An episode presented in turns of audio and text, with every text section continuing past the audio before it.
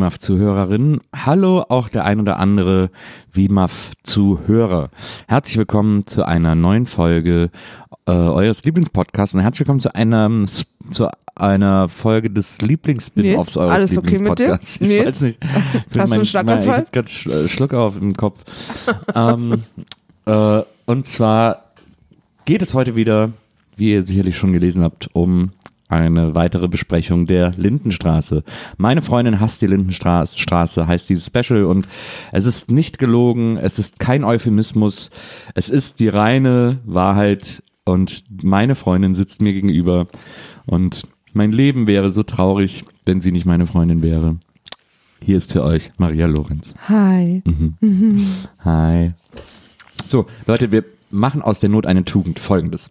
Um das, um euch ganz kurz reinzuholen. Wir haben heute gar nicht so viel Zeit, ehrlich gesagt. Weil Maria muss noch weg und so. Und das ist alles Ich so ein muss halt bisschen noch acht stressig. Stunden Auto fahren. Ja.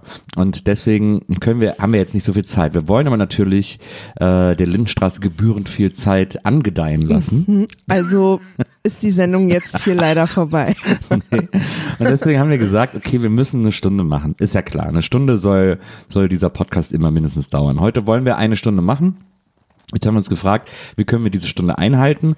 Und da habe ich gesagt, wir stellen einfach einen Wecker und wenn die Stunde Weil wir nehmen ist, uns das öfter vor. ja. Und aber weil Maria immer so viel quatscht, ihr kennt das, die ist nicht mehr zu stoppen und so. Und äh, damit wir das mal einhalten, stellen wir uns heute einen Wecker und hören dann tatsächlich auf, wenn die Stunde rum ist. Jetzt hat Maria aber zu Recht eingewandt, äh, aber nicht, dass wir jetzt so lange über die erste Folge sprechen, dann die zweite. Und deswegen stellen wir jetzt den Wecker auf eine halbe Stunde und wechseln dann zur zweiten Folge, die wir geguckt haben. Einfach, aber Stantepede, wie man so schön sagt. Und deswegen stelle ich jetzt den Wecker auf 30 Minuten. Und dann äh, kommt die nächste Nächstes Mal komme ich übrigens wieder mit mehr Hasszeit. Versprochen. Es ist Montag früh um acht und ähm, ich bin die ganze Woche nicht da. Deswegen müssen wir das jetzt schnell einschieben, damit wir dann nicht so remote und dann ist die Hassstimmung ja nicht so wie sonst und deswegen habt ihr hoffentlich Verständnis. Eine Stunde ist ja auch schon wirklich mehr als genug, über die Lindenstraße zu sprechen. Du hast sicher gehofft, dass dieser kleine Monolog von der Zeit jetzt abgeht, aber leider nein, ich habe noch nicht Start gedrückt. ich tue das. Hier wird sich nicht äh, aus der Affäre Jetzt drück halt. monologisiert. Und die halbe Stunde startet jetzt. So.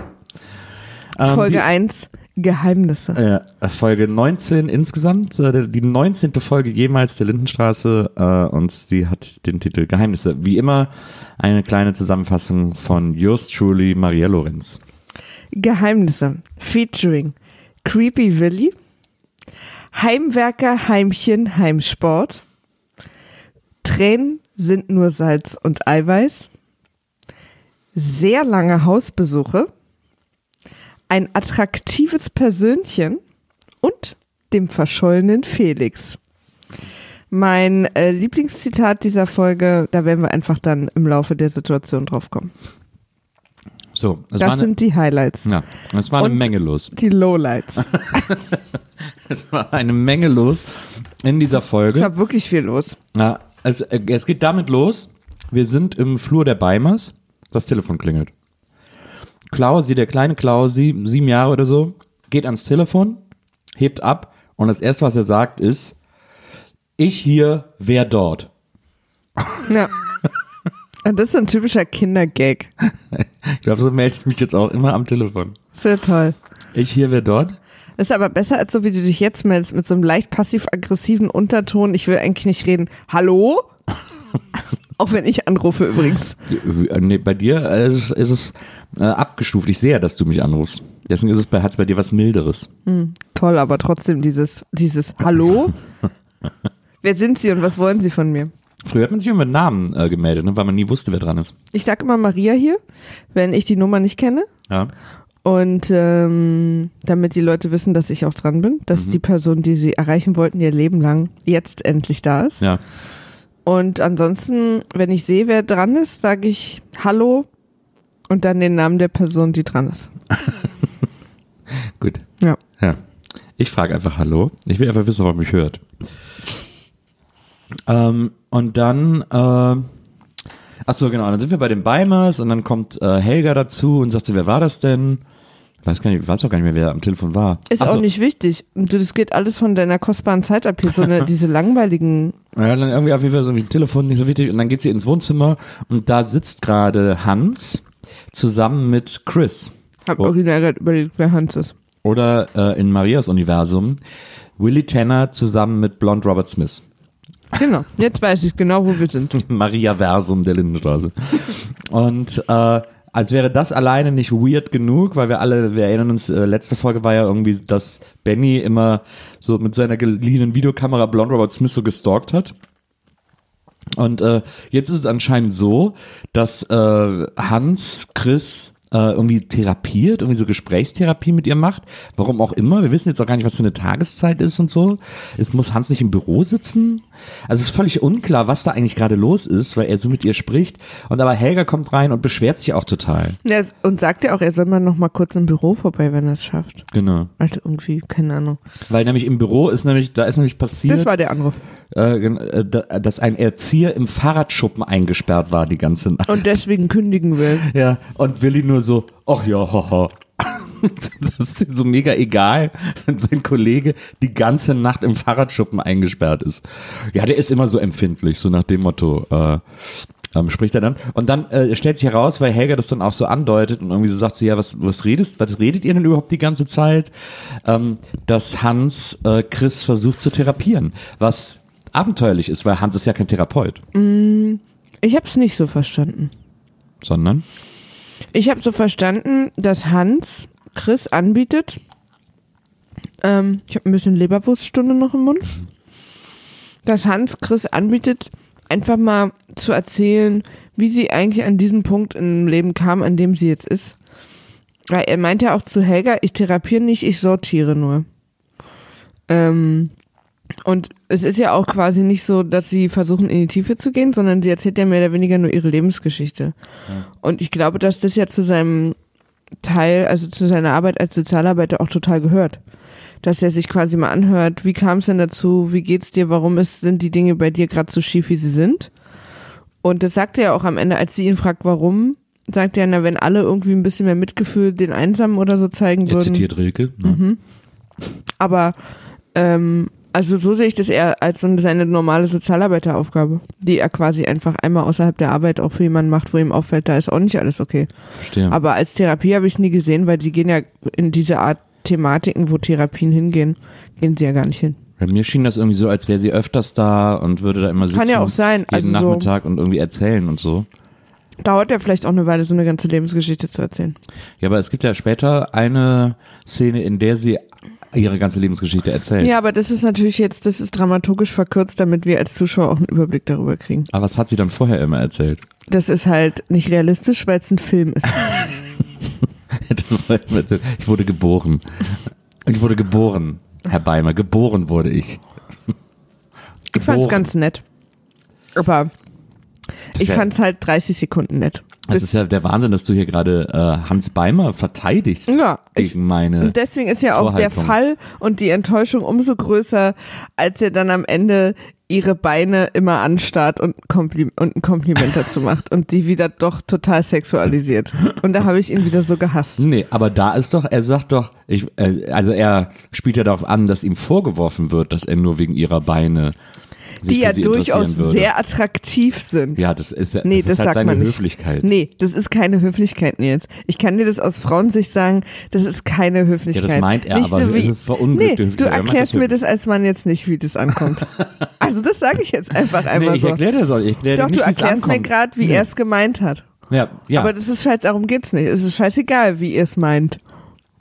Wenn es nicht gut ankommt, ist es euer Problem. Ciao. Feminismus out. ich, äh, ich ziehe mich zurück. ähm, Das war übrigens der creepy Video aus meinem Feature. okay. Und, weißt du, woran ich auch merke, dass es nicht richtig von ihm war? Dass du grinsend zu mir rübergeguckt hast. Weil du genau wusstest, dass ich gerade wild schreibe. Nee, weil ich fand es einfach wahnsinnig ungelenkt von ihm, das so zu formulieren. Das war einfach super dämlich. War es ja auch. Ich unterstelle ja Willi auch nicht, äh, ein Sexualverbrecher zu sein, ne? Es war auch wirklich dämlich. Ja. Also es war wirklich dumm von ihm. Aber diese hat- ganzen. hätte- es war auch so ohne Not. ja, absolut. Ihr dann doch nochmal zu sagen, ich finde deine Beine übrigens auch ganz geil. Ja. Das ist halt einfach völlig daneben. Weil es ja auch dann doch plötzlich so eine Ebene in diese Beratung reinbringt, diesen Safe Space irgendwie total rausnimmt. Wir können ja auch mal bei dieser Beratung bleiben, weil die zieht sich über die ganze Folge. Ähm, es gibt dann auch noch eine Szene, wo sie dann endlich so ihre Backstory-Wund erzählt. Mhm. Also äh, auch so ihr ganzes Leben und irgendwie äh, Scheidungskind, alleinerziehende Mutter, ähm, immer musste immer Verantwortung übernehmen und so. Genau, die Mutter hatte dann einen Freund und der Freund hat sie angegrapscht. Genau. Und dann ist sie abgehauen. Äh, Genau, weil die Mutter ihr auch nicht geglaubt hat oder zumindest ihr das irgendwie egal war oder so. Dann ist sie halt gegangen. Und dann ist sie irgendwie, hat sie einen Job angefangen, wo sie auch angegrapscht wurde. War das irgendwie so? Ja, ne? Ich glaube. Dann hat sie auch irgendwie nur so Scheißjobs gehabt und so. Genau, so ein Job nach dem anderen. Mhm. Und dann kam ihr Freund Robert. Kann sein, ne? Aber sie ist ja blond, Robert Smith. Ist ja verwirrend mit den beiden. Vielleicht war sie dann Aber worauf du hinaus willst, ist, dass ähm, Helga eine neue Sache erfunden hat, und zwar Passive-Aggressive Geschirr einräumen. Ja. Sehr langsames, während ein Gespräch im Wohnzimmer stattfindet. Genau. Weil Geschirr einräumen kann nicht warten. Wir also äh, Hans und, und Chris haben dieses wirklich sehr intensive Gespräch, in dem Chris alles auspackt. Und Helga kommt genau in dem Moment rein und checkt auch, also sie liest auch den Raum und checkt auch sofort, okay, das ist gerade hier ganz angespannte Phase.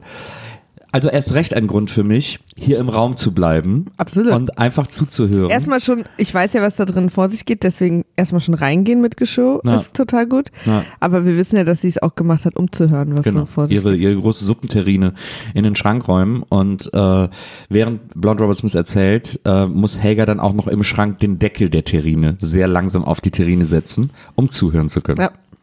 Und währenddessen, aber ich meine, auch Helga ist ja nicht unsichtbar, auch Hans und Chris bemerken Helga und Chris erzählt die Geschichte weiter, starrt dabei dann aber langsam Helga an. Das ist so eine super weirde, also ist so eine Art Mexican Watch-Off. Dass Helga nicht zurückguckt, ne? Was was? Helga nicht zurückguckt. Aber die Guckt guckt ja in den Schrank rein. Ja? Ja. Ja. Wahnsinnig angespannte, super seltsame Situation. Aber da hat auch die Musik wieder viel gemacht. Also ich habe mir wieder die ein oder andere wirklich Norman Bates Situation irgendwie erzählen lassen von der Musik, während irgendwer eine Banane geschält hat. Aber lass uns weiterziehen. Ja, was haben wir denn noch für eine äh, Geschichte? Wir haben äh, ein sehr aggressives äh, Cocktailrezepte austauschen im Fahrstuhl das stimmt. Und zwar mit Topf, äh, äh, Topfkopf. Dr. Dressler äh, kommt ins Haus der Lindenstraße und trifft Elisabeth im Flur, die gerade von den Einkäufen kommt, ihre Einkäufe nach Hause bringt und irgendwie versucht, das alles in den Fahrstuhl zu buxieren. Gut an der Situation erstmal, dass äh, sie sich siezen. Ja, Dressler- aber darüber regt sie sich ja auch Genau, auf. Dressler siezt sie, äh, was schon mal super weird ist, also dass man irgendwie seine Ex sieht, weil sie die Ex ist. Ich find's aber total lustig und fand's irgendwie eigentlich auch cool von ihm, weil er sieht sie, ja, sagt er ja, weil sie ihn verklagt hat. Ja, Und das finde ich einen extrem guten Grund, zum sie zurückzukehren. ja, ja das stimmt. Ich find's total lustig. Ich habe mir in dem Moment vorgenommen, wenn ich eine Sache aus diesen zwei wirklich schrecklichen Folgen gelernt habe, wenn mich mal jemand verklagt, den ich mal geduzt habe, werde ich ihn ab da an wieder siezen. Gute, gute Lebenseinstellung. Siezen ist eh totale Scheiße. Das haben wirklich nur Leute verdient, die entweder selber darauf bestehen oder mich verklagt haben. Auf jeden Fall äh, sieht er Elisabeth wieder, aber es ist auch, ich, ich finde es deswegen ganz gut, weil er im ganzen Gespräch immer hin und her äh, flippt irgendwie. Manchmal duzt er sie, dann sieht er sie wieder und so. Und dann hilft er ihr, die ganzen Sachen in den Fahrstuhl äh, zu räumen. Ähm, sie hat unter anderem, da habe ich mich dann dran erinnert, das gab es nämlich in den 80ern, La Bamba Orangensaft. Ja, das fandst stimmt. du lustig, habe ich mich wieder ich an den alten Werbespot erinnert. Ja. Ähm, La la la la la. Genau. Und dann hat er, dann sagt er auch zu ihr, oh, du, sie trinken seit neuestem so viel Saft. Und dann sagt sie, man muss den ja nicht pur trinken. Äh, Und dann sagt sie aber in äh, Großbuchstaben mit Ausrufezeichen, Campari geht dazu ganz gut. Ich dachte, okay, cool. ja, offensichtlich bereitet sie eine Party vor. Und, Sagt äh, sie auch. Genau. Zum Campari. Namenstag von der Frau, Beate. die, die die Hamster getötet hat. Zum Namenstag von Beate. Ähm, Ist es Geburtstag? Äh, Nee, Namenstag ist quasi also von der katholischen Kirche vorgegeben. Jeder Name hat Namenstag. Ja, ich weiß, aber kriegt Ja. man dann Geburtstag und Namenstag? Mhm. Die Katholiken feiern so und haben damals in den 18. Die Katholiken, so jetzt ist. mal Butter bei die Fische, Ja, haben wirklich eine Menge Feiertage. ja. Was ist da los? Ist haben die halt das, schaffen die das zwischen, zwischen ihren damaligen Kreuzungen und Menschen umbringen und missionieren, dass die da diese Feiertage alle zwischengekriegt haben? Das ist, glaube ich, wichtig, genau. Also da ist halt äh, Arbeit genauso wichtig wie äh, die Zeit, um genug Zeit zu haben, Gott zu danken. Ja, das hat, haben sehen wir ja später auf der Party. Da wird richtig Gott Das gedankt. war, glaube ich, die Idee. ähm, und ja, und äh, Beate hat Namenstag und deswegen wird das alles vorbereitet von Elisabeth. Und wobei wir auch später auch noch lernen, dass es auch einen anderen Grund gibt, warum Elisabeth sich so sehr in diese Party-Ausführung wirft. Können ja auch die Party zu Ende besprechen. Können wir auch, also du meinst, wir bleiben jetzt bei Elisabeth, oder? Ja. Also auf jeden Fall, Elisabeth trifft im Fahrstuhl Dressler und Dressler muss dann nochmal runterfahren und sie ist irgendwie, sie hat dann am Schluss, hat sie noch so, sagt so, sie haben ihre Tasche unten vergessen und steigt dann so aus. Und, Und sagt ihm noch, dass er äh, einen Tomatenfleck am Hemd hat Stimmt. und zu ihrer Zeit hätte er sie nie mit einem Tomatenfleck am Hemd äh, auf irgendwie Visite geschickt. stimmt. Und man, ich habe ganz Ich leicht auch. Den das Vibe, Gefühl, dass er so, so anfängt, weil sie lacht ja dann auch zum Schluss und ich bin mir da auch gar nicht mehr sicher, ob das noch ein böses Lachen Ja. ist. Und er guckt dann so ein bisschen verdutzt und dann so überlegend, dass er wirklich anfängt zu bereuen, ob, er, ob das das Richtige war, sie weggeschickt zu haben. ja, also da wird Oder noch, irgendwie so. die Story ist noch nicht durch. Da sind wir jetzt nochmal, da kommen wir nochmal wieder, glaube ich. Da wird nochmal eingestiegen. Keine der Stories wird jemals durch sein, Nils. Nicht in meinen Albträumen. Naja, Kleiner Spoiler-Alarm übrigens. Ja. Es ist zum ersten Mal so gewesen, seit wir angefangen haben, dass ich über mein normales Nüllen hinaus zu Nils in der Mitte gesagt habe, was passiert eigentlich, wenn ich nicht wirklich das nicht mehr gucken kann, weil es mich zu fertig macht. Ich habe hier bei der Folge in Großbuchstaben drunter stehen, ich hasse die Lindenstraße. Ich meine, wir wissen das alle, weil die Folge heißt so, aber ich habe die ganze Zeit in diesen zwei Folgen, meine Mission in den zwei Folgen, war eine Person zu finden, die ich sympathisch finde. Ja. In diesen zwei Folgen. Durch das, was sie tut oder nicht tut oder wie auch immer. Mhm. Naja, Ist dir nicht gelungen. nee. Man muss auch dazu sagen, dass die, äh, dass Elisabeth äh, sehr äh, geflissentlich vorbereitet, denn äh, diese ganzen Party-Einkäufe, die sie gemacht hat, sind für nächste Woche. Ja. Die Party ist erst eine Woche später. Ach so. Ja. Ach ja, dann sind wir da noch gar nicht. Nee, nee, dann besprechen wir es natürlich äh. Am, am Donnerstag Stimmt, drauf. hoffentlich sind die Orangen auch schon, liegen seit einer Woche in ihrer Wohnung rum. Das stimmt. ähm, und dann äh, bleiben wir mal bei Dressler, denn der hat eine große Hauptstory in dieser, in dieser Folge. Denn Dressler ist im Haus Wer der ist es? Der Doktor. Ach ja. Äh, denn Dressler ist im Haus der Lindenstraße, um ähm, die kranke Bertha, Bertha Nolte zu besuchen, die ja mit ihrer Mutter zusammenlebt und die ja verliebt ist in Grise, den alten Segler und Kioskbesitzer. Und äh, Bertha ist schwer krank, hohes Fieber, kann nicht aus dem Bett, schwitzt, ist fertig und Weint auch die ganze Zeit. weint die ganze Zeit und braucht dringend einen Arzt und braucht dringend einen Hausbesuch. Und Dressler fährt mit dem Auto Wir vor. haben sie doch das letzte Mal verlassen, da hat sie ihrer Mutter besoffen gesagt, dass sie jetzt einen Freund hat und alles ist Genau. anders oder so. Genau. Und, äh, und Dressler fährt mit seinem Auto in der Lindenstraße übrigens vor und äh, geht ins Haus, dann kommt diese ganze Fahrschule-Sache und dann äh, kommt er endlich zu den Noltes und die äh, Mutter von Bertha sagt auch, ja, also sie ist ganz krank, aber sie ist in letzter Zeit sowieso, sie hat einen Lebenswandel, das ist wirklich nicht schön und Einen so. sehr fragwürdigen Lebenswandel hat sie. genau. Und, dann- Dressler ist ja da immer so ein bisschen, das finde ich an dem ja ganz witzig manchmal, der hat immer so ein bisschen Humor auf so die Emotionen von anderen, so, naja, gucken Ja. wir mal, Fräuleinchen. Also so, der lässt sich auch von Frau Kling nicht, der ist immer so ein bisschen, na, die sind alle so ein bisschen. Naja. Da hat er komischerweise, auch wenn der irgendwie in manchen Sachen so ein Wichser ist, aber ist der manchmal bei sowas so total gelassen. Das stimmt. Und dann äh, kommt er zu Bertha ins Zimmer, die liegt im Bett, ist krank, hat neben ihrem Bett das größte Segelbootmodell aller Zeiten. Ja. Also die äh, andere Betthälfte ist nicht benutzbar, denn, Ja. oder die andere Zimmerhälfte Ja. ist nicht benutzbar, denn sie ist ausgefüllt mit einem Segelbootmodell. Der einzige Grund, den ich mir dafür einfallen lassen kann, ist, dass uns die Lindenstraße für so dumm hält, dass wir, dass wir da immer wieder drauf gestoßen werden müssen, dass sie diese Sache da am Laufen hat. Ich glaube auch. Also das hat er ja, ich glaube, hat, ich glaube, man hat sogar die Folge gesehen, wo, äh, äh, wo, wo Er hatte das bei sich zu Hause. äh, wie heißt der nochmal, wie heißt der denn, Grise nochmal?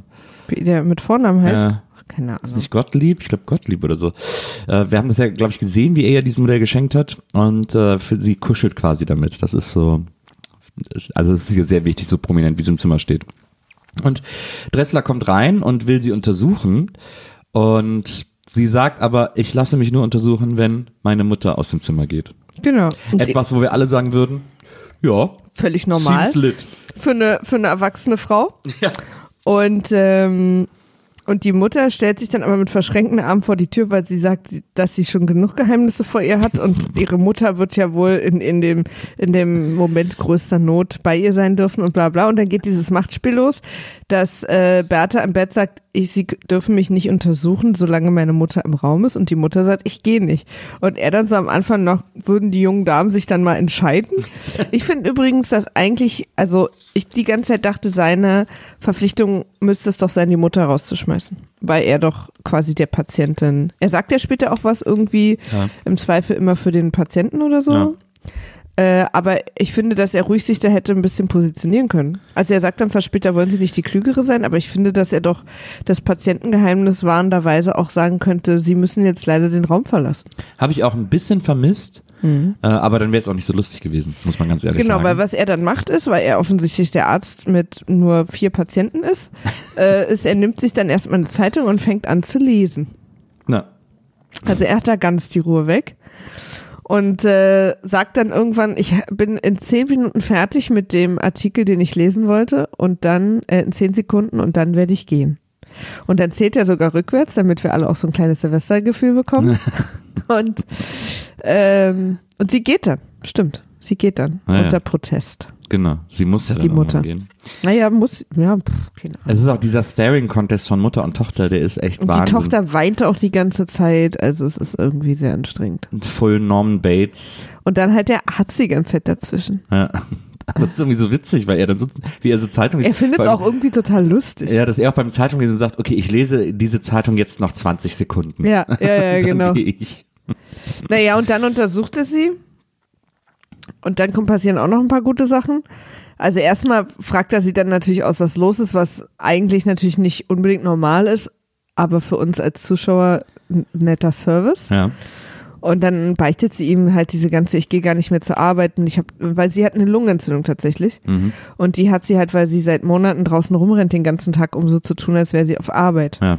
Es kommt dann auch irgendwie raus, weil er soll ihr gar keinen Krankheitsschein ausstellen, weil sie hat ja gar keine Arbeit mehr. Genau. Ähm, und dann, bevor er aber weiß, warum sie draußen rumrennt, sagt er den fantastischen Satz, und damit sind wir beim Lieblingszitat von mir.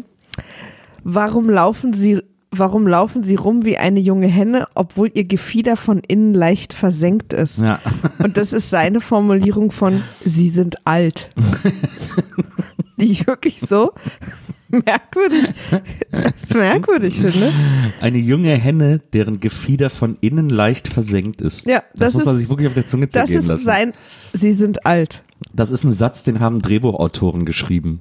Ja. Das muss man sich vorstellen. Total. Den hat sich jemand ausgedacht, diesen, diese Beschreibung. Ja. Weil wenn das ein Arzt zu mir sagen würde, ich sagen, was? Sie sind eine junge Henne. Ja. Sie laufen rum wie eine junge Henne, deren Gefieder von innen leicht versenkt ist. Ja. Ich, das hat, der, dieser Satz hat so viele Ebenen, Ja. dass ich überhaupt nicht weiß, auf welcher ich anfangen Ich soll. auch nicht. Also auch diese, dieses Bild des Verbrennens Ja, aber auch die Federn nach innen.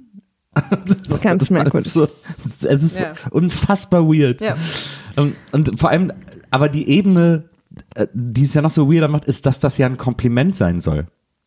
Er will ihr ja sagen, sie sind jung und Ja, er hübsch. sagte, er also sagt ja auch sehr, noch, Sie sehen jünger ja, aus. das ist ja auch wieder so. so ein creepy, dass äh, sie sind ja ein ganz hübsches Persönchen Ja. und sie könnten sich doch mal ein bisschen rausputzen. Und ich denke, Alter, genau, weil sie ihm dann die Geschichte erzählt vom verschollenen Felix, Ja. irgendein Freund, den sie mal hatte, der irgendwie mit dem Flugzeug über Mexiko abgestürzt ist. Ja. Und ich rechne jetzt in jeder fucking Folge, dass Felix vor der Tür steht. Ähm, und, ähm, und sie jetzt aber wieder seit ein paar Wochen sich wieder verliebt hat und so, also auch alles ganz normale Geschichten, die man seinem Hausarzt erzählt. Und ähm, dann ist der Hausarzt irgendwann weg und sie liegt halt im Bett rum und Herr Griese steht vor der Tür und hat mich auch schon wieder so wütend gemacht, weil Herr Griese einfach auch den Wunsch seiner neuen Freundin nicht respektieren kann, äh, das ihrer Mutter so, so und dann zu erzählen, wann sie es will, sondern er einfach über ihr Leben drüber fährt und sie hat es ihm mehrere Male gesagt. Wirklich? Ja, hat sie. Ich hatte das Gefühl, dass er das aus Versehen, dass er Nee. da jetzt nicht. Das hat sie ihm ein paar Mal gesagt. Da habe ich mich doch früher schon aufgeregt. Weil sie hat es ihm gesagt und dann hat er trotzdem der Mutter gegenüber schon im Hausflur so Andeutungen gemacht. Okay.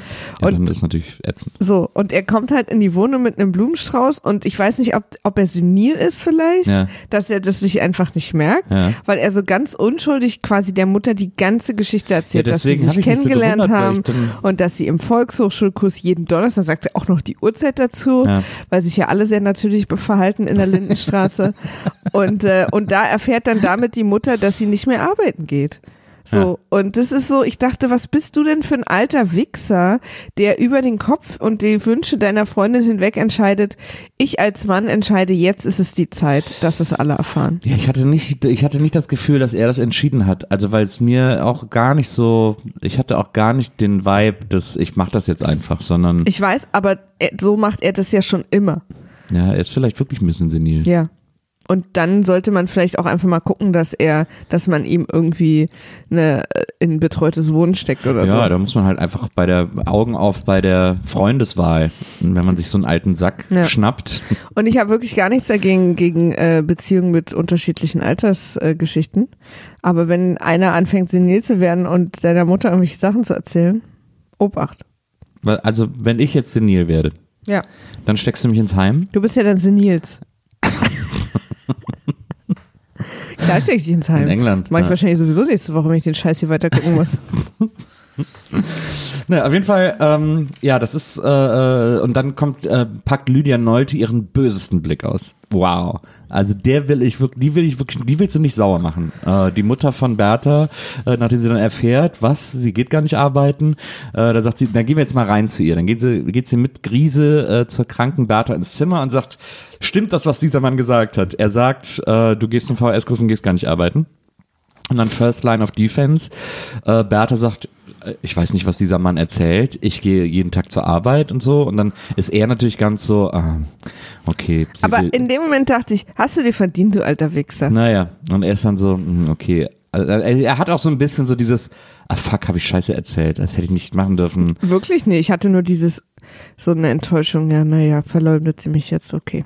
Ja. War wohl doch nichts Ernsthaftes. Und dann geht er, dann geht er raus mit hängendem Kopf und äh, die Mutter sagt, ich glaube natürlich meiner Tochter und, und führt ihn raus. ich möchte sie hier nie wieder sehen. Genau, sie beeft noch ein bisschen mit ihm und äh, wie gesagt, hat ihren bösesten Blick aufgesetzt und dann kommt aber Bertha nochmal rausgesprungen und sagt, nein Mutter, es stimmt, ich arbeite nicht mehr und ich habe mich nicht getraut, es dir zu sagen.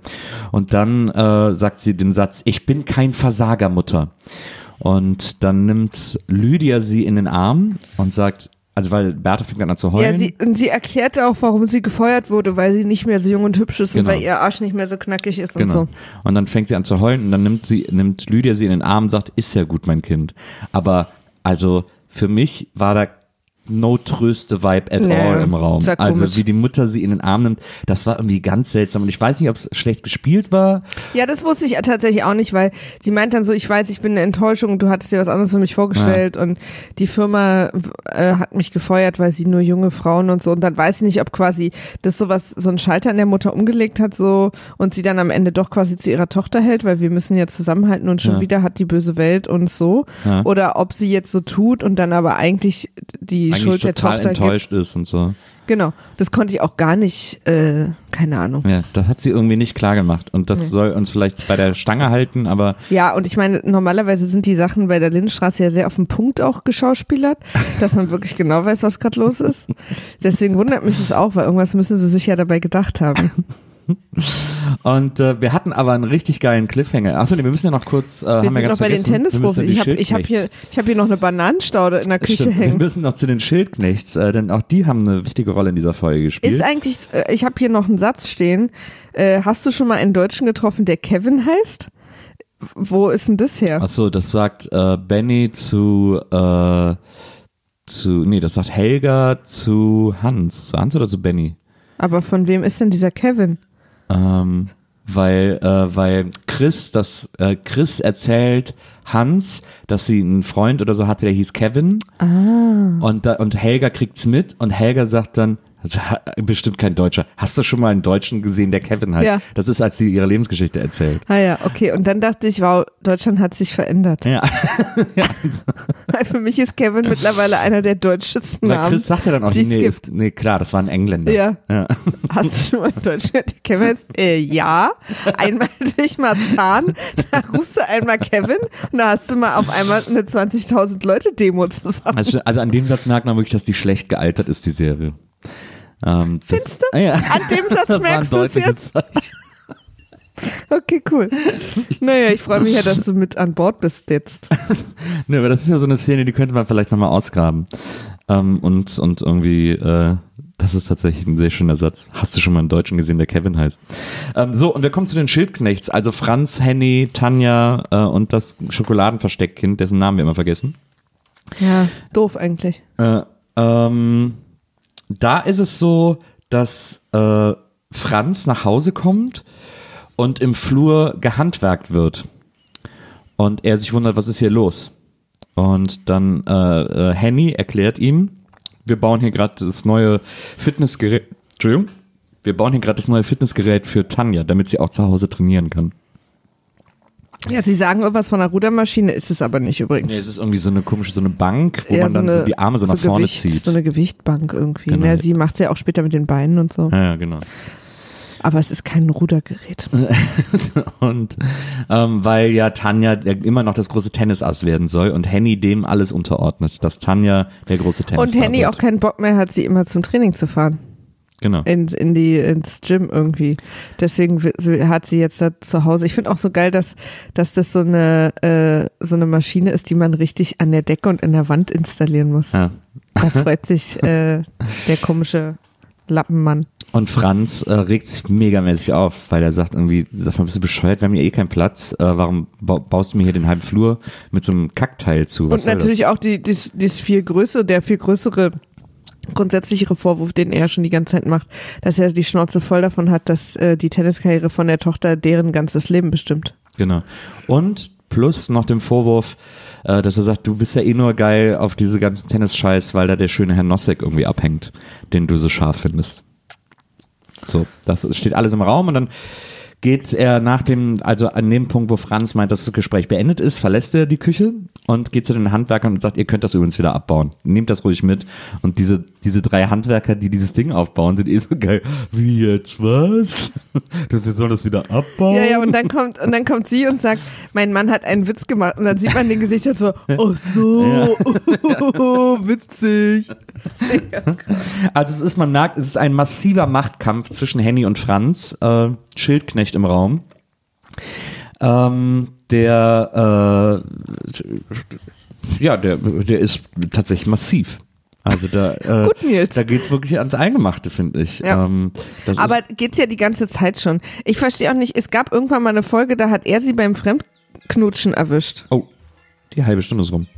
Da hat er sie, bei, ich beende den Satz mal noch, beim Fremdknutschen erwischt. Ja. Und trotzdem sind die immer noch so ganz normal zusammen. Ich weiß nicht, ob das auch irgendwie eine schlecht gealtert Sache ist, aber Naja, da hat man halt, das hat man halt durchgezogen. Wir kommen noch schnell zum Cliffhanger der Folge, Ja. der ist nämlich besonders schön, ähm, weil nämlich äh, nachdem äh, Chris, also Blonde Robert Smith, fertig ist mit Hans, geht sie hoch in ihre Wohnung. Benny kommt nach Hause nach der Schule, legt seinen Ranzen vor die Haustür und geht auch hoch zur Wohnung von Blonde Robert Smith, wo die gerade verschwunden ist. Klingelt, und Chris macht auf und Benny sagt irgendwie, äh, kann ich mal mit dir reden? Und sie sagt irgendwie so, du mit mir? Er so, ja, ja, ich will mal kurz mit dir persönlich reden. Und sie so, ja, klar, komm rein. Und dann äh, verschwindet er bei Blonde Robert Smith. Und äh, später in der Folge kommt Helga, weil sie Benny sucht, kommt Helga hoch und klingelt und Gabi macht auf und Helga sagt, du sag mal, ist Benny bei euch? Und dann äh, sagt Gabi, ja, Moment, ich glaube, der ist bei Chris. Klopft bei Chris, macht die Tür auf, innen drin super laut Musik. Wir sehen nur, dass Gabi in das Zimmer guckt und sagt nur so was wie, oh, äh, ja, Benny, deine Mutter ist da, macht die Tür wieder zu, geht zu Helga und sagt, setz dich doch noch mal hin, Benny kommt gleich. Und Helga sagt, was ist denn? Und dann kommt Und uns soll gesagt werden, dass Chris ihm jetzt vielleicht mal richtig zeigt, wo der Penis hingehört oder was? Ich finde es ein Hammer-Spoiler. Ich habe ich, Ich habe lieb so Bauchschmerzen total. schon wieder gehabt. Ich fand so ekelig alles. Und da habe ich auch, ich hasse die Lindenstraße aufgeschrieben. das ist echt schrecklich. Ich fand's echt gut. Ich fand's ein super Spoiler. Wir kommen zur nächsten Folge. Ich, ich, ich starte den Timer erneut. Die zweite halbe Stunde startet. Mit Folge 20. Yeah, 20 Folgen Lindy haben wir schon geguckt. Jubiläum. Folge 20. Und die heißt zu Recht. Äh, Sie ist nach deiner, nach deinem Verhältnis zur Lindenstraße benannt. Diese Folge heißt Verwirrung der Gefühle. Verwirrende Gefühle. Achso, ich dachte Verwirrung der Gefühle. Ach so, ja, kann auch sein. Aber es ist auch falsch. Ich habe sehr klare und straighte Gefühle. Ich bin weder verwirrt, noch sind meine Gefühle verwirrt. Wir sind alle total auf einer super klaren Linie. Noch nie hat jemand so straightforward gehasst wie ich. Gefühlt. Ja. Dann äh, erzähl uns doch mal die Zusammenfassung für Folge 20. Verwirrende Gefühle oder Verwirrung der Gefühle. Featuring. Fabrikmädchen. Verkrustung. Solidarität der Intelligenz. A One, a Two. Der Orangentanz. Und essigsaure Tonerde.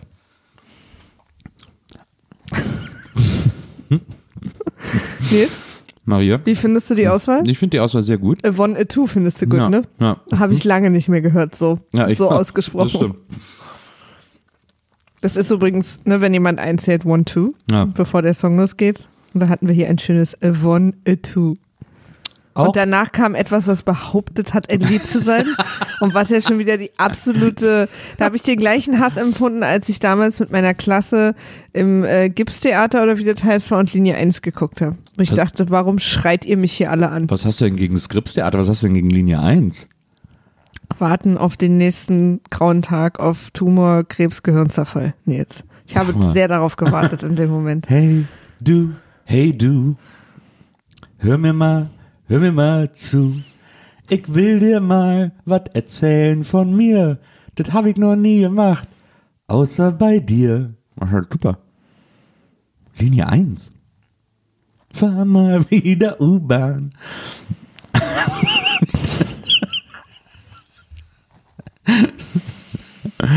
Okay, Leute. Theater kann man mich eh sehr für begeistern. Da, vielleicht gehen wir da nochmal zusammen hin. Oh, das wäre ja toll. Wird ja immer noch gespielt. Ja, 1. also und zu Recht. Gripstheater ist auch toll. Das Also, Gripstheater ist ein tolles Theater. Ja, ja. Ähm, ja, auch diese Folge, da war eine Menge los und eine Menge fantastischer Lindenstraßen-Content. Eine Frage zum Beispiel gleich vorweg. Benny. Benny ist jetzt erwachsen geworden. Ja. Benny interessiert sich Benny jetzt, ist jetzt ein Mann. Benny interessiert sich jetzt dafür, so zu tanzen wie Madonna. Ja. äh, oder wie auch jegliche Frauen in irgendwelchen Filmen, was ja für mich erstmal völlig okay ist, aber so wird mir sein Erwachsenwerden gezeigt und indem er sich eine 50er Jahre Frisur macht. In den 80ern wird man also mit 50er Jahre Frisuren erwachsen. Naja, es ist vor allem eine Gel-Frisur, das war in den 80ern einfach das Ding und er tanzt völlig normal 80er-mäßig, das war Aber es ist so genderunabhängig. lustig.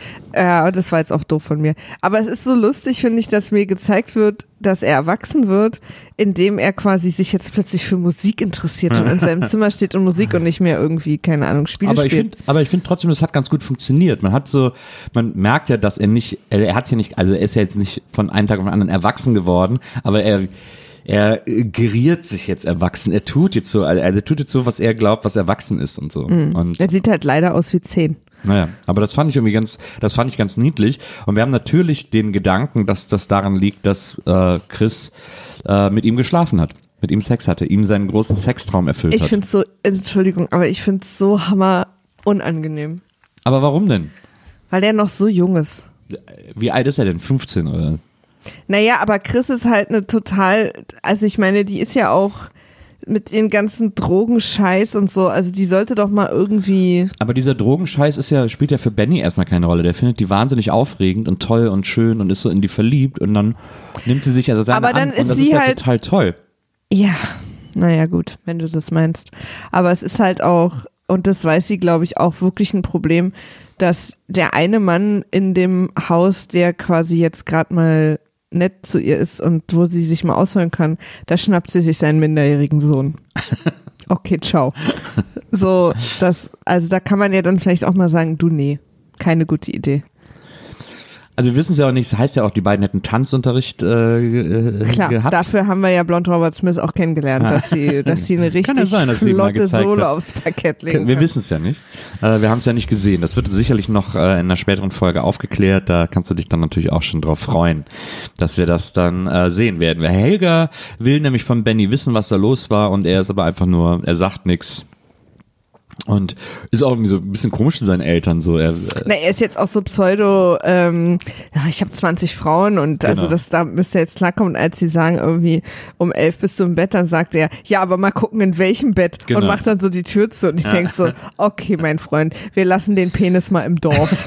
weil, weil nämlich Benny und Marian äh, gehen nämlich auf eine Party im Haus. Sie gehen nämlich auf Elisabeths Party. Und also ich weiß nicht, ob irgendwer in dem Haus Elisabeth kennt. Niemand landet im Bett von irgendwem an diesem Abend. Niemand landet im Elisabeth. Ja, aber auch wirklich in keinem anderen. Also ich glaube sogar Pärchen, die eine sexuelle starke Anziehungskraft haben äh, und zusammen sind und glücklich sind, auf diese Party gehen, landen danach nicht im Bett zusammen. Und dann kommen wir in äh, den sozusagen Hauptspielort dieser Folge. Wir sind nämlich in der WG, äh, die WG von Benno und Gabi. Und äh, Gabi ist in der Küche, hat gerade irgendwie Essen gekocht und klopft bei allen, sagt, los, kommt Essen. Und äh, keiner kommt. Selbst Gung, der mitgekocht hat, verschwindet auf sein Zimmer. Und Gabi ist allein in der Küche mit Phil Segers, mit dem bösen, monobraue, arroganten äh, Helga Klopapier Andrea Phil Segers. Ich habe auch stehen, ekliger Toilettenpapiertyp. Genau. Fiese Möb, wie man so schön sagt. Ähm, und, Und, der ist auch so unrealistisch dumm böse, Ja. dass ich auch überhaupt nicht verstehe, also mir nicht nachvollziehbar gemacht wird, warum der quasi überhaupt noch von irgendwem in irgendeiner Abendessenrunde akzeptiert wird. es ist so ein bisschen weird. Man merkt da schon so die, man merkt dann noch so die Anfangstage und Wehwehchen der Lindenstraße heraus, weil sie sozusagen versucht haben, einen Charakter zu haben, der einfach permanent böse ist, der einfach immer nur Böses vorantreibt, Böses tut, andere mit Boshaftigkeit irgendwie. Aber äh, auch so offensichtlich. Ja, ja. Er versteckt es halt gar nicht. Ja. Also bis hin zu, er sitzt in der dunklen Küche in einer Ecke und spielt mit seinem Weinglas. Also der ist ja, der ist ja nur zweimal Husten von irgendwie so einem, so einem James Bond Bösewicht Naja. entfernt. Er ist wirklich die eigentlich die am schlechtesten geschriebene Figur, weil er einfach nur böse ist und aus gar keiner Motivation, außer so einer Arroganz, außer dem Gefühl, was Besseres das zu sein. erstens, also quasi er selber ist schlecht geschrieben, Mhm. aber sein Umfeld auch, weil niemand real auf ihn reagiert, außer mal, außer vielleicht Frau Beimer. Das war ja die einzige, die und auch als sie dann nochmal hinkam und das Geld zurück wollte, die quasi sich wirklich aufgeregt hat über Ja. ihn. Und das ist, finde ich, die einzig normal menschliche Reaktion auf diesen Typen. Das macht Benno ja später auch noch in der Folge. Ja, aber auch nur so und also auch nicht so richtig. Naja, doch. Also der- er droht den ihm ja sogar Prügel an. Dem, den hätte man aber auch schon lange mal rausschmeißen müssen. Ja, naja, auf jeden Fall ist er jetzt erstmal alleine mit äh, Gabi in der WG-Küche und sie warten und er gräbt Gabi massiv an, auf eine massiv schmierige Art und Weise. Aber auch indem er sie beleidigt. Also erstmal sagt er ja zu ihr, dass er sie hübsch findet. Genau. Und dass er auch überrascht ist, wie schlau sie ist, obwohl sie ja nur eine Arbeiterfrau ist. Genau. Und dann erzählt er ihr eine Theorie von, dass die Schlauen und Denkenden und Intellektuellen der Welt brauchen ja die Arbeiter, damit die Arbeit auch gut verteilt ist, damit sie zu, sozusagen ausführen, was die schlauen Menschen sich ausdenken. Genau. Und sie zu Recht ist total empört darüber und regt sich auch auf, was er jetzt irgendwie, in was für eine Kategorie er sich steckt und wie snobistisch er ist und so. Ich muss auch dazu sagen, dass Gabi, das ist so die News sozusagen im Raum, hat sich gerade zur Betriebsrätin wählen lassen. Ja, oder will das machen, Oder hat noch nicht machen, gewonnen, genau. aber hat sich aufstellen lassen oder Genau. wurde aufgestellt von der Belegschaft, Genau. genau. Und dann erklärt er ihr, dass er das einen tollen Move findet und aber die Arbeiter und die Intellektuellen macht da diesen ganz krassen Unterschied und auch in dem er ist der Intellektuelle und sie ist die Arbeiterin und deswegen ist er so überrascht, dass sie so einfache Zusammenhänge so gut begreift und in ihr ist noch viel Potenzial und so und sie regt sich darüber natürlich auf, weil sie sagt, was bist du denn für ein Wichser, der sich irgendwie über mich stellt und über uns alle und äh, daraufhin sagt er einen Satz, der, der ja leider ein Motiv ist in Filmen und äh, den man in, aus der Zeit auch sehr oft hört, ist, du bist bezaubernd, wenn du wütend bist. und das ist wirklich, da räumt sich ja bei mir also alle leicht angesenkten von innen Federn auf. Das ist natürlich so ein Satz. Er sagte, er sagte also, so ein Fabrikmädchen wie du. Das Ja, ist ja, echt ja. so ein geiles äh, 1930 Sozialismusmotiv irgendwie, äh, was er da irgendwie alles auspackt. Also da merkt man einfach, wie seltsam diese Figur geschrieben ist, äh, weil egal. Aber man merkt auch, wie was für eine seltsamen Bilder die Schreiber der Lindenstraße im Kopf Genau, haben. das meinte ich, ja, Weil du ja. musst ja auch erstmal darauf kommen. Ja. Also da wird natürlich versucht, diese, diesen Klassenkampf nochmal abzubilden äh, von Intelligenzia gegen Arbeiter, der ja, den es ja sogar heute noch gibt im Grunde genommen, aber so plakativ und auf so eine, also es ist im Grunde ist es fast so eine sozialistische Fantasie, die er da irgendwie beschreibt. Also so eine, so eine DDR-Fantasie oder so, die, die so da irgendwie propagiert, also so eine Propagandafantasie, die so völlig unrealistisch ist. Also man merkt auch Gabi, finde ich, zwischendurch an, dass sie so denkt, so, sind wir jetzt noch beim Kompliment oder beleidigt er mich gerade? Was ist denn da irgendwie, das ist so, also es ist so unklar, was er ihr erzählt und dieses, dieses Bild, das der hat, ist auch so, äh, weiß ich nicht, 53 oder so, aber es ist Denn halt sie so gar wollen nicht hier, glaube ich, 80er. auch so eine philosophische Diskussion aufmachen, aber Ja, es macht wirklich, es ist ganz seltsam geschrieben. Es macht, also es, weil er ist ja ein junger Student und ich weiß gar nicht, was er studieren soll, um so, ist nicht irgendwas mit Ingenieur oder so? ja, genau, ja, Irgendwie irgendwie so, sowas. wir Ingenieure sagt er auch irgendwie Ja, so. ja, ja. Ähm, Die Solidarität nur, der Intelligenz. Wahrscheinlich Maschinenbau. Wahrscheinlich Karohemd und Samenstau, ich studiere Maschinenbau. Ähm, also es ist äh, äh, extrem seltsamer Monolog, den er da hält. Es macht wirklich keinen Sinn. Und also der wird unterbrochen von, wie heißt er? Dem, Gung. ja, der eine sehr merkwürdige Anweisung hat. Ja. Augen zu und Mund auf. Ja, na das kennt man ja, wenn man was kocht. Ja. Das Komische ist halt, dass man das sagt, wenn man was kocht oder irgendwas zu essen für jemanden hat. Aber es hat er halt nicht. Deswegen ist es ja komisch, Ja, Nils. ja. Ich habe nicht gesagt, dass, die, dass der Satz an sich komisch ist, sondern so, wie er es macht. Ja. Augen zu und Mund auf und dann hängt er ihr eine selbstgemachte Kette um. Warum sie dafür jetzt den Mund aufmachen musste, wird für uns immer für alle ein Rätsel bleiben. Aber Gung äh, schlendert ja, sag ich mal, auf den Redewendungen der Welt eh extrem gelassen dahin. Was wiederum ihn mir auch sympathisch macht fast. Das stimmt. Und er ist halt natürlich auch dazu da, um so ein bisschen äh, das Relief dieser angespannten Situation zwischen Gabi und ja, aber er ist das. Ausländer-Relief. Und das ist ja auch schwierig. Ja, das wird ja später dann so sehr Ja. schwierig in der Szene. Äh, in der ist er erstmal einfach, einfach nur das Relief. Ich habe jetzt hier zu stehen, ich will nur eine Person, die ich mag. Wer sagt das? Ich. Ach so. Das ist ein Kommentar von mir jetzt. ein Ja, ich versuche auch hier noch zwischendurch auch ein Mensch zu bleiben, der Gefühle hat. Was ist denn mit Gung? Das ist doch eine Lewe Jung. Keine Ahnung. Und tut doch niemandem was zu leide. Naja, außer dass er später einfach das Mädel küsst, obwohl sie das nicht will und das dann. Nee, Ja, umgekehrt. eben. Nee, aber trotzdem.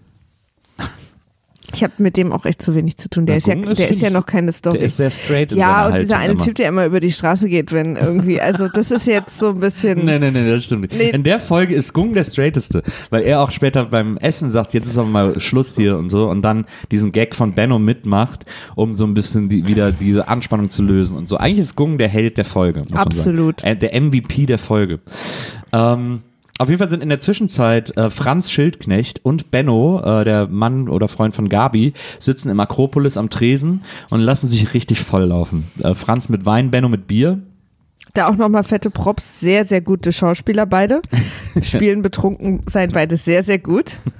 Spielen betrunken sein beide so, als hätten sie eine Gesichtslähmungsspritze beim Zahnarzt bekommen. Und sie sind beide vereint in ihrem Frust über ihre Frauen. Franz ist frustriert, dass Henny alles dem Tennis unterwirft äh, und Benno ist frustriert, dass Gabi jetzt, wo sie äh, zur Wahl aufgestellt wurde, zur Betriebsratsvorsitzenden, gar keine Zeit mehr für ihn hat und irgendwie nur noch an ihre Arbeit denkt und so und äh, gar nicht mehr für ihn da ist. Und ähm, deswegen äh, lassen sich beide volllaufen. Essen dann noch ein Kotelett, weil sie sowieso äh, nichts ordentliches mehr zu essen kriegen. Also Franz, der kriegt ja zu Hause nur noch Körnerfraß, äh, weil Henny alles so auf Fitness getrimmt hat. Und Benno will, sagt eigentlich, nee, nee, ich habe oben was zu essen. Und dann sagt Franz, ja komm, iss jetzt mit mir. Und dann essen sie irgendwie beide ein Kotelett. Dann kommt auch noch hier das Schokoladenmädchen rein. Ja. Äh, die Barfuß? Barfuß, äh, weil die Mutter äh, so laut trainiert mit Tanja in der Wohnung, also Henny, äh, trainiert so laut, dass die Kleine nicht schlafen kann und deswegen sich aus der Wohnung geschlichen hat, ins Akropolis rübergekommen ist und auch Hunger hat und deswegen auch direkt ein Kotelett mit Gemüse bestellt bekommt. Und, und das nat ja, was sich alle kleinen Kinder wünschen. Ja. Und das natürlich auch und ein warmer Zitronensaft. Ja, also jetzt ist aber mal gut, ja. äh, und dann natürlich auch mit dem, was sie tut, genau in die Wunde rein, die Franz ja gerade am Laufen hat, dass dieses Gerät und das macht die ganze Familie kaputt. Weil seine kleine Tochter kann nicht mehr schlafen und kriegt nichts zu essen und so. Ähm, wir sind in der WG, wo sich langsam auch wieder alles zum Essen einfinden. Da muss man auch dazu noch sagen, da, dann kommt, glaube ich, auch erst die Kettenszene, äh, wo Gung Gabi die Kette schenkt, weil er sagt nämlich dann irgendwie so Augen, Augen zu, auf Mund. Und Phil Seger sagt dann, äh, Gung, das heißt Augen zu, Mund auf. Ja. Das korrigiert in so super racist. Und, äh, und Gung äh, hängt dir dann die Kette um. Dann kommt Chris zum Essen dazu. Die, also Blond Robert Smith. Es gibt es gibt so eine, so eine Suppe irgendwie äh, so eine Cremesuppe und freut sich über das Essen und so und schaufelt dieser super schnell in sich rein. Und Phil Segers hat ein neues Opfer ausgemacht für seine Perfidien, äh, Perfiditäten, ne, Perfidien. Ähm, und äh, Genau, sie sagt, sie will nur Wasser trinken, weil sie am nächste, nächsten Montag eventuell einen Job anfängt und da muss sie clean sein und so, was Genau. ja sehr lobenswert wir ist. wissen ja alle, dass sie auch schon mit Flasche in der WG gefunden wurde am Boden Genau. und alles. Und er versucht ihr dann aber so ein Glas Alkohol aufzudrängen. Ja. Und das ist natürlich auch so eine alte Wichser-Fotzen-Scheiße. Da Total. reg ich mich auch schon Das wieder so so auf. richtig hart asozial, wie er die ganze Zeit sagt, ja komm, das muss doch gefeiert werden und so, trink doch ein Glas, äh, hier, ich schütte dir was ein und, Und so. auch so aggressiv. Also sie dann so versucht zu schämen. Also zum Glück bleibt sie ja stark. Na. Aber das ist schon echt gut daneben. Ja, das fand ich auch richtig krass. Ich habe mich tatsächlich, das hat mich tatsächlich an eine äh, Sequenz erinnert, die, äh, die das gleiche erzählt, aber in einem lustigen Kontext. Äh, nämlich bei Verrückt nach Mary ähm, gab es eine, äh, gab's eine Side Story, die gab es nachher nur im Bonusmaterial, die wurde aus dem Film rausgeschnitten, weil ja Matt Dillon die ganze Zeit bei so einem alten Kumpel unterkommt, wenn er nach Miami kommt, um, um Mary zu stalken. Und äh, er kommt bei so einem Kumpel unter, äh, der war immer sein Freund und so, und dann sagt er zu dem irgendwie so, ey, da bin ich und so, ich bin jetzt ein paar Tage in Miami und sagt der Kumpel, oh cool, kannst bei mir wohnen und so. Und dann sagt Matt, Matt Dillon so, ey, ich habe auch ein Sixpack zur Feier des Tages mitgebracht. Du weißt doch, ich bin seit 15 Jahren trocken und so. Er so, ja, aber ein Bierchen irgendwie. Und so, ja, nee, also wenn ich einen Tropfen Alkohol trinke, dann ist alles wieder umsonst. Dann geht's bei mir wieder richtig los. Und Dillon versucht ihn die ganze Zeit zu überreden. Das ist so super assi, Ja. aber sehr, sehr lustig. Er sagt immer, komm, du weißt nur, dass du trockener Alkoholiker bist, wenn du ein Bier aushältst und so. Das war in dem Film sehr lustig, aber in der Lindenstraße ist es massiv asozial, Ja. wie Phil Segers die ganze Zeit versucht. Aber dieser ganze Abend ist massiv ja, asozial. das stimmt. Ähm, und äh, wir sehen dann äh, kurz das, äh, das Training von Henny, das wirklich super laut ist. Also wie, Ja. wie äh, Tanja da dieses, Diese dieses Maschine ist halt laut und Genau. dann haben sie noch so ein Metronom laufen und Tanja zählt auch, äh, die Mutter erzählt auch mega laut ja, und vor allem so. zählt sie immer eins, eins, Ja. eins Ja. und guckt so hammerstreng. So streng habe ich äh, Henny noch nie gesehen. Oh. Diese Familie hat sich auch so sehr, ey, diesen Lappen von Vater, der da nicht einfach mal auf den Tisch haut. Und das meine ich jetzt nicht wegen Männlichkeit, sondern ich würde das einer Frau auch vorwerfen. Äh, vor allen Dingen auch um die, die kleine Tochter, von der wir zu Recht nicht wissen, wie sie heißt, weil einfach niemand sich für sie interessiert Ja. und ihr Name deswegen auch nie genannt wird. Ja, das stimmt. Sie wird nur als Instrument benutzt, um sich gegenseitig ein schlechtes Gewissen zu machen. Niemand kümmert sich um die. Ja. Das ist echt und äh, ja, ja, ja. Dass die sich nicht schon lange getrennt haben, ist mir ein völliges Rätsel. Auf jeden Fall kommt äh, Benno dann irgendwann nach Hause, hat im Flur noch einen kleinen Disput mit Else Kling, weil er super laut singt und sie sagt, seien Sie ruhig. Und er sagt, ich bin nur ruhig, wenn der Fahrstuhl kommt, aber super lamer Zwischengag. Und er kommt dann zurück in die WG und dann äh, setzt er sich besoffen auf die Couch und dann sagt irgendwer zu ihm, ja, du bist ja total besoffen. Und er sagt dann, ich bin überhaupt nicht besoffen, ich bin nur einsam. Ja. Und sagt kurz danach, ich, äh, ich habe große Angst um meine Freundin, um Gabi, aber meine Angst, die sauf ich weg. Okay, cool.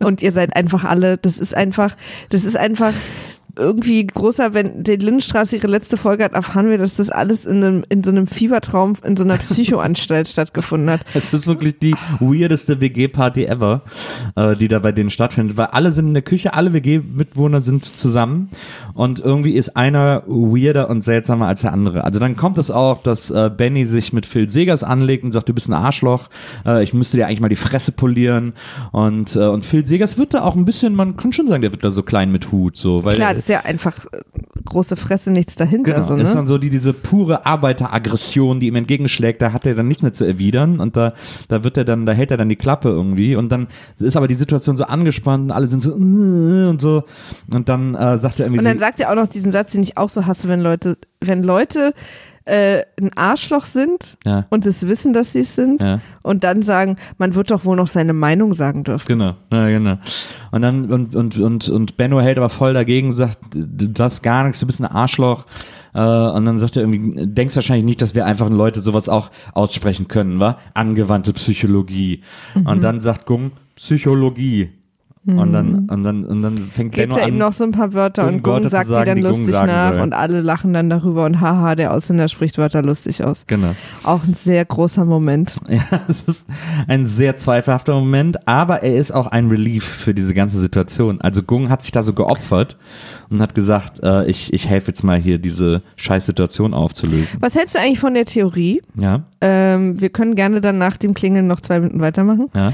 Was hältst du von der Tho- Theorie, dass ähm, alles, was man vor dem Wort aber sagt, Bullshit ist und man deswegen das Wort aber auch für immer aus seinem Wortschatz versuchen sollte zu tilgen?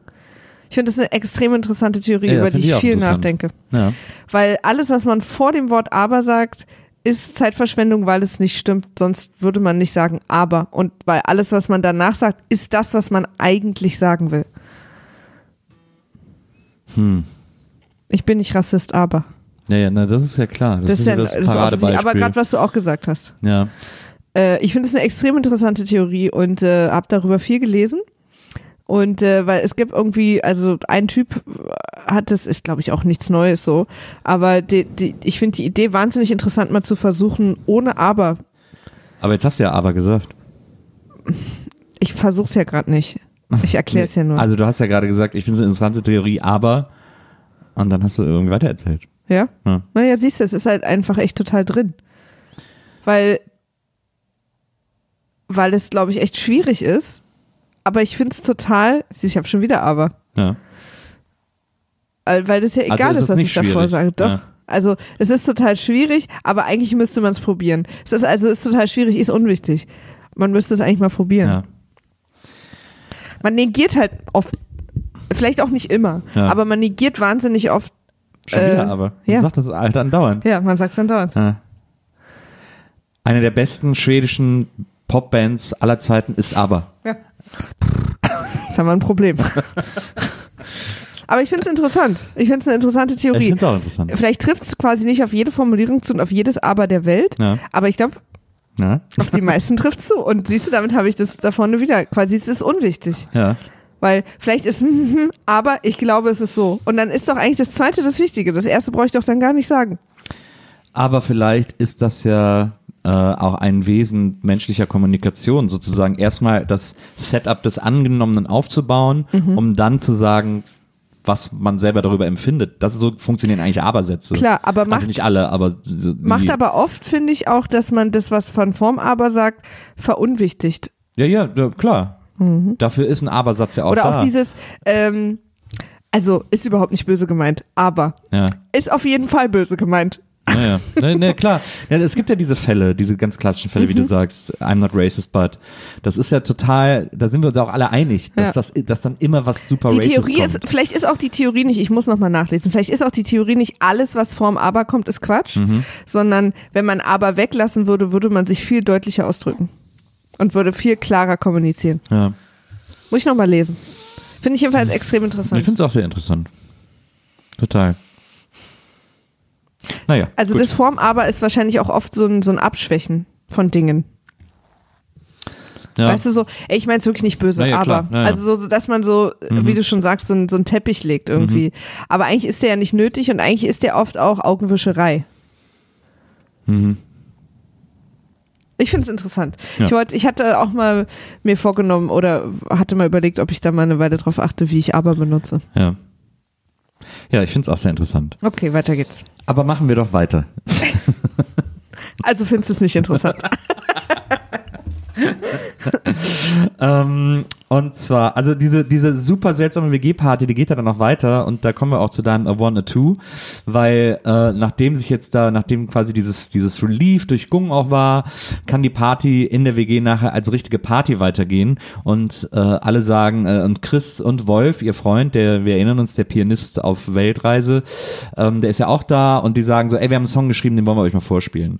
Und dann äh, hat Wolf die Gitarre und fängt an einzuzählen, a one, a two und äh, spielt ein super seltsames Riff auf der Gitarre, also irgendwie ein Akkord, den er meines Erachtens auch vergreift, weil der irgendwie ganz komisch klingt und Chris Sprechgesang dazu. Ja, so ein, so ein komisches äh, 80er Jahre Punk aufgeregtes.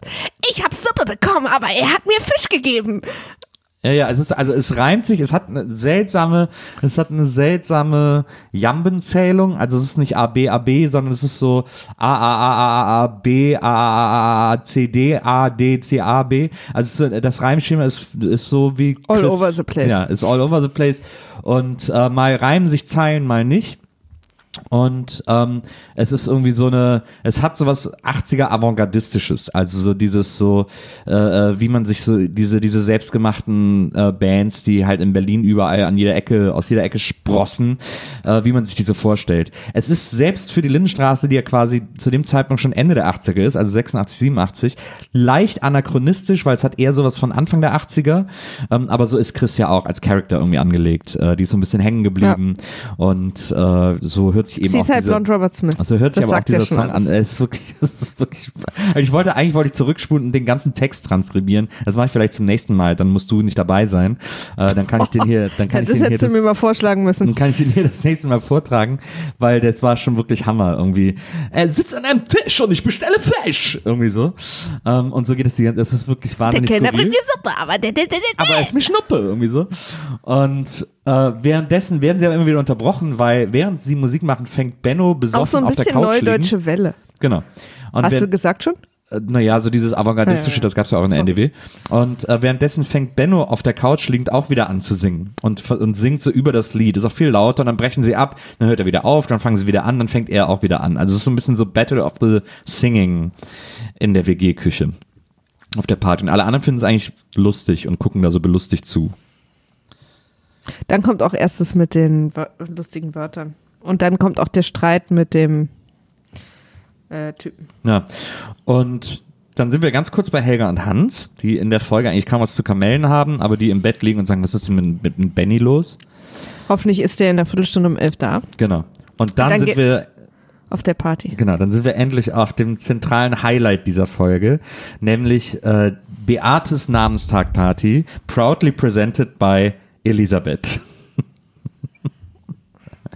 da, Das da, geht schon los beim, beim Licht auf dieser Party. Es wird sehr starkes äh, Alfred Hitchcock-Licht in diesen Raum geworfen. Jeder wirft ein, es ist im Raum dunkel, aber draußen ist Licht und die Tür ist auf. Das heißt, jeder hat so einen extrem brutalen Alfred Hitchcock-Mordschatten. ja, so ein Schlagschatten. Ja, so ganz, ganz krass. Dann wird extrem viel manisch gelacht. Ja. So, gerade von Elisabeth, die reingesprungen kommt und den Orangentanz vorschlägt, Ja. den mit ihrem eigenen Sohn vormacht, Ja. der wirklich mit extrem unsittlichem Körperkontakt zu tun hat, mit und wer verliert, muss sich küssen. Ja. Und dann steigert sie sich da in ein völliges Lachszenario mit ihrem und Tanzszenario mit ihrem Sohn rein, der angezogen ist wie Lord von, äh, von äh, Jungfräulichkeit. Und ähm, die machen mich alle so fertig schon wieder, ne? Ja, also ich habe hier Das als ich habe von dieser Party als einzige Notiz Elisabeth goes full psycho, Ja. weil sie äh, Carsten äh, Carsten Flöter, ähm, den wir alle kennen und schätzen, äh, hier nochmal in diese extrem toxische Mutter-Sohn-Beziehung, weil sie nicht äh, sehen will, was wir zu dem Zeitpunkt, wir wissen es natürlich von der späten Lindenstraße, aber was wir zu dem Zeitpunkt alle nur ahnen, Carsten ist irgendwie nicht so, wir ahnen, dass Carsten, bei dem ist irgendwas anders. Carsten ist anscheinend nicht so richtig zugänglich für so. Aber so wie er bis jetzt dargestellt wird, ist halt das andere, ist, dass er ein Serienmörder ist. ja, dass er auch sehr auf seine Mutter fixiert ist und so und So da eine richtige, so eine, da geht richtig so eine Norman Bates Sache total. los. Und seine Mutter ist auch extrem auf ihn fixiert und wie gesagt, als sie dann diesen Orangentanz mit Carsten, ihrem Sohn, vorführt, wo sie erst die Orange auf der Stirn haben, dann die Orange am Bauch, wodurch sich fast die Genitalien reiben, Fast? dann die Orangen an der Orangen Brust. sind sehr klein. Äh. Und wenn ich eine in meinen Bauch stecke, dann müssen sich unsere Genitalien reiben. Also es ist wirklich äh, maximal unangenehm. Ähm, aber so geht's glaube ich, auch den anderen Gästen auf dieser Party. Ja. Die gucken alle so ein bisschen belustigt. Da sind ja dann eben auch äh, Benny und, ähm, und Marion von den Beimers und noch so ein paar andere aus dem Haus. Und alle gucken so ein bisschen so, hä. Und Kung ist auch da, der offensichtlich an zwei Orten gleichzeitig sein kann. Was viele nicht wussten, dass er. Ja, ist ja dann nach der Zwillingsbruder Party. Also Gung ist auch da und, äh, und Beate und es ist irgendwie, es ist wirklich maximal merkwürdig, was da alles abgeht. Auch weil die Musik ist erst so irgendwie okay und dann macht sie aber zu diesem Orangentanz so eine komische Opernmusik Genau. an oder so. Genau. Also es ist alles extrem Und merkwürdig. Carsten macht das irgendwie alles so mit, weil er irgendwie auch Na, auch keinen so eigenen richtig. Willen hat, Ja, also so ganz komisch robotermäßig. was Mutter sagt, das, das wird und, gemacht. und die Hamstermörderin knutscht dann halt mit Kung, der ihr sagt, er liebt sie nicht und sie sagt dann irgendwie, ach ich weiß auch nicht, irgendwas komisches. oh, die halbe Stunde ist rum. Das heißt, wir müssen noch ganz schnell abhandeln, was noch passiert. Ja, also was, also auf der Party passiert ja dann nichts weiter, außer dass sie abgebrochen wird. Ja, weil Beate mit Gung äh, Knutscht. knutscht. Genau. Und Beate äh, zwingt Gung, sie zu küssen. Gung sagt immer, hä, was, hör auf und so. Und sie so, äh, äh, Beate sagt dann zu ihm auch, ich habe mir diesen Satz aufgeschrieben. Genau. Es ist nicht wichtig, ob du mich liebst. Es ist nur wichtig, dass du mir irgendwas verbietest.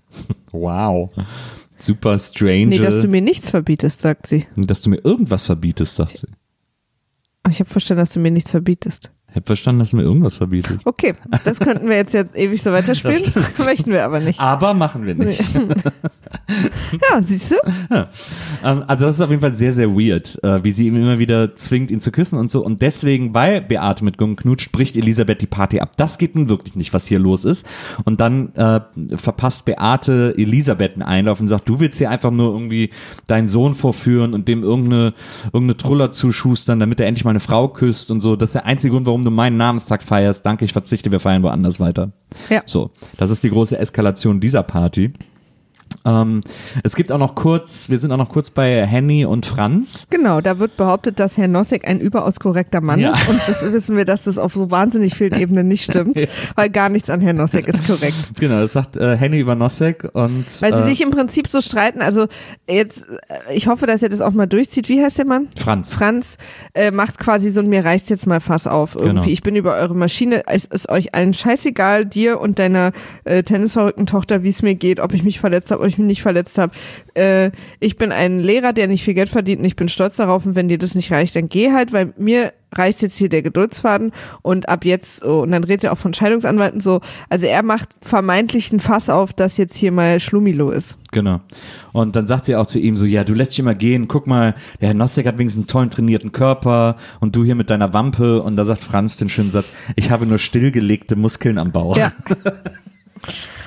Das hat mir gut gefallen. Und dann habe ich hier noch stehen, seltsamer Cliffhanger. Ich weiß gar nicht mehr, was der Cliffhanger war. äh, dass äh, Gabi nachts in die Küche kommt und, Ah, ja. und Evil Mitbewohner noch im Dunkeln in der Küche sitzt. Stimmt. Und sie, und da habe ich geschrieben, Gabi ist eine große Enttäuschung, weil sie war die eine in der Folge, wo meine ganzen Hoffnungen dran hingen, weil Ja. sie irgendwie einigermaßen in dieser ganzen Clique von Verrückten normal war. Ja. Ähm, und dann hat sie sich ja so krass viel beleidigen lassen und ist dagegen ja auch angegangen im Gespräch. Und jetzt nachts steht sie da, trinkt ein Glas Wasser, findet äh, Evil Mitbewohner da sitzen und fragt ihn, hast du das wirklich ehrlich, ernst gemeint von? Und er so, was? Und sie so, du weißt genau was. Nein, ich weiß nicht was. Dass du mich magst. Und er so, ja. Und das ist so der Cliffhanger. Und ich denk, oh Gabi, Ja. du bist so eine krasse Enttäuschung für die ganze Frauenwelt. Das stimmt. Ähm, sie ist anscheinend. Und damit ist auch meine letzte Chance weggefallen, dass ich irgendwen jemals mögen konnte. Sie ist wahrscheinlich enttäuscht von dem Besoffi Benno ähm, noch irgendwo jemand gesucht, der sie mag oder der ihr das Gefühl gibt, äh, gemocht zu werden. Und, Der ihren äh, Ehrgeiz zu und hat sich schätzen deswegen weiß. an die an das größtmögliche Arschloch gewandt. Also das war wirklich. Ich meine, auch ein Move, den ich als junge Frau auch ab und zu mal gewagt habe. wirklich. Naja, man dachte immer, ich ändere den. Was, also, dass diese, wir hätten einfach, wir Jungs hätten alle viel mehr Arschlöcher sein sollen, wie Ja. ihr unsere Herzen gebrochen habt, weil ihr Ich euch glaube, zu die den Idee, Arschlöchern ich glaube, die. Idee dahinter ist, also bei mir war es immer so, ich will die eine Besondere sein, die den ändert. Ja. Weil was wir Frauen, oder ich spreche jetzt für wir Frauen, ich spreche mal nur für mich. Was ich nie sein konnte, ist eine von vielen. Das ist für mich die größte Beleidigung der Welt. Ich muss immer irgendwie was Besonderes sein für die Person, mit denen Ja. ich zusammen bin. Und natürlich auch für meinen Freund, logischerweise Ja. möchte ich was ganz Besonderes sein. Und wenn man sich so ein Arschloch nimmt, weil wenn man sich einen super netten nimmt, mit dem kann ja jede. Das ist ja kein Problem. Aber mit dem Arschloch zusammen zu sein, das ist halt eine Challenge. Und dann ändern wir den und dann sind wir die Besondere, für die er sich geändert hat. Ich bin sehr froh, dass du heute nicht mehr so denkst. Ja, ich auch, weil ich hatte eine wahnsinnig entspannte Jugend mit richtig guten Typen. also von, ach ja, alles war dabei, egal. Ja, mir hat dieser Gedanke meine, meine Jugend versaut, weil ich war nämlich immer der Nette und äh, durfte dann deswegen immer, ich mag dich aber als Freund hören. Ja, klar. Ey, und die Netten sind ja auch besser. Also wirklich. Ja, aber die Netten kriegen halt nix ab. Aber jetzt hast du mich ja. Ja, das stimmt. Aber das hättest du mal meinem jungen Ich sagen müssen, dass da was Gutes kommt. Ja, hättest du aber auch meinem sagen können. Wie hast du irgendwas? Ich hab gar nichts. Okay, Leute. äh, da kommt noch eine Bonusfolge zu dem Thema, wir das in Ruhe besprechen. das ist unser persönlicher Cliffhanger. Ihr seht also auch bei uns Verwirrung der Gefühle äh, am Ende dieser Lindenstraßenfolge. Und ähm, wir sind auch nächstes Mal wieder für euch da. Wenn ihr uns schreiben wollt, dann schreibt uns gerne unter @wimaverweg. Weil Wima schon weg war. Genau, auf, Auf Twitter. Twitter. Oder äh, per E-Mail unter Wimaf at poolartists.de. Und da könnt ihr uns jederzeit erreichen und uns euer Feedback dalassen und uns sagen, äh, sind Arschlöcher wirklich die besseren Freunde, zumindest wenn man Teenager ist, oder äh, sollte man immer auf die Netten setzen, damit wir das endlich mal in die Welt hinaus posaunen können. Und ich Ja. wenigstens Generationen nach mir nicht das Leid ertragen müssen, welches ich erfahren musste und deswegen alleine zu Hause saß und Lindenstraße geguckt habe. Okay, wow. Schlimmstes Bild aller Welt gezeichnet. Und mit diesem sehr darken Bild entlassen wir euch in die Nacht. Bis zum nächsten Mal. Macht's gut und tschüss. Tschüss.